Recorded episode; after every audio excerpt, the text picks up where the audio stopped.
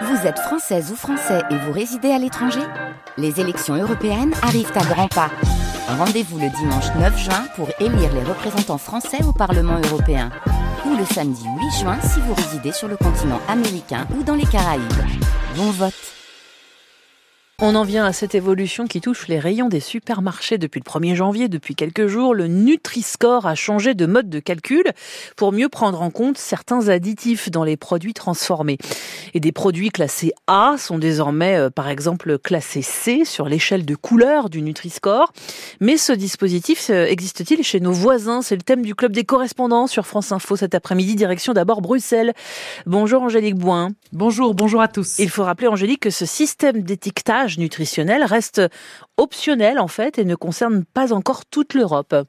Non, et on en est d'ailleurs assez loin, hein, malgré les promesses.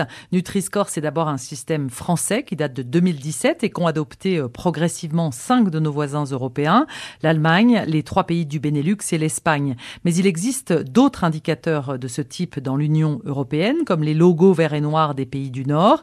Il y a aussi celui défendu par les Italiens, qui lui tient compte pour identifier l'impact d'un produit sur la santé des portions consommées par le consommateur. On compte en fait sept systèmes différents dans 14 États. Et nous irons voir d'ailleurs en Italie tout à l'heure, mais Angélique, la Commission européenne s'est engagée à unifier tout cela. Oui, en 2020, dans le cadre de sa stratégie globale baptisée de la ferme à la fourchette, elle devait étudier puis choisir le meilleur indicateur pour ensuite le rendre obligatoire partout dans le marché unique en s'appuyant sur une étude qui montre que c'est vraiment utile pour lutter contre la malbouffe. Sa proposition était attendue fin 2022. L'idée était aussi de mettre fin au système actuel qui n'est, on le rappelle, qu'optionnel. En France, de nombreux géants de l'agroalimentaire comme Coca-Cola ou Lactalis n'utilisent pas Nutri-Score et avec son durcissement au 1er janvier, eh bien certains experts, dont le nutritionniste qui l'a conçu, redoutent désormais que des industriels ne se désengagent. Alors pourquoi rien n'a été fait depuis 2020 Bonne question quand on interroge euh, la Commission. Elle nous dit que le travail est encore en cours. L'Agence européenne de sécurité des aliments a pourtant déjà publié son avis scientifique sur le sujet en avril 2022. Des fuites laissaient penser qu'elle choisirait alors le Nutri-Score, indicateur le plus utilisé dans l'Union et qui est d'ailleurs plébiscité par un collectif de 270 scientifiques comme étant le plus fiable. Mais à ce stade, elle n'a rien décidé. Les études se poursuivent, nous dit-on. Alors est-ce sous la pression des lobbies de l'agroalimentaire qui sont très puissants. Il est vrai qu'ils peuvent réussir à freiner certaines législations, mais cela ne suffit pas en fait comme explication. Si le sujet est bloqué, c'est parce que l'Italie mène une fronde anti-Nutri-Score. Rome est montée au créneau au printemps dernier pour défendre son propre système et a fait à l'époque des émules comme la Grèce, Chypre, la République tchèque, la Roumanie et la Hongrie. Or, quand les 27 ne sont pas du tout d'accord entre eux, eh bien la Commission tarde souvent à présenter sa législation. Merci beaucoup Angélique Boin à Bruxelles pour France Info et vous l'évoquiez, c'est l'Italie qui bloque. Nous nous rendons à présent à Rome. Bonjour Olivier Tosseri. Bonjour. Pourquoi le gouvernement italien refuse ce système? Oui, le gouvernement est vent debout contre le Nutri-Score et refuse catégoriquement de l'appliquer. C'est une folie. Je m'efforcerai de bloquer ce système discriminatoire, avait promis Giorgia Meloni lors d'une visite au Parlement européen juste avant de prendre le pouvoir.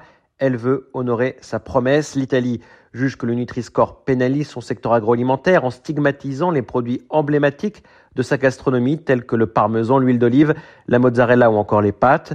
Des produits phares comme le Nutella seraient mis à l'index sur les quelques 60 milliards d'euros d'exportation agroalimentaire transalpine l'an dernier. Près de 10 milliards d'euros sont réalisés par le géant Ferrero. Les Italiens inventeurs de la slow food, ont un rapport passionné, voire passionnel à leur gastronomie. La question agroalimentaire est une des questions identitaires les plus importantes et frise le nationalisme culinaire. La Coldiretti, le puissant syndicat agricole proche du gouvernement Mélanie, ne trouve pas de mots assez durs pour qualifier le Nutri-Score. Il n'est pas juste simpliste, il est avant tout stupide, dénonce son président. Pour lui, le Nutri-Score trompe le consommateur en voulant influencer ses choix de manière malhonnête puisqu'il se concentre sur le dosage de sel, de gras ou de sucre des aliments, sans préciser s'ils contiennent des colorants, des nitrates ou des conservateurs qui sont bien plus nocifs pour la santé. Le gouvernement italien estime donc que le Nutri-Score est approximatif sur la qualité des produits qu'il incrimine et ne dit rien sur les quantités à respecter pour une alimentation saine. Il ne ferait donc que conditionner les consommateurs sans les responsabiliser. Et qu'est-ce que le gouvernement préconise alors? Eh bien, le gouvernement avance une autre proposition, le Nutrinform Battery, qui évaluerait l'impact des portions potentiellement consommées et non la composition du produit tel quel, comme le fait le Nutri-Score. Ce serait donc un système alternatif basé sur l'image de pile qui, au lieu d'étiqueter les aliments du vert au rouge, détaillerait le pourcentage d'énergie, de graisse, de sucre et de sel dans une portion préconisée d'aliments par rapport à l'apport quotidien optimal recommandé.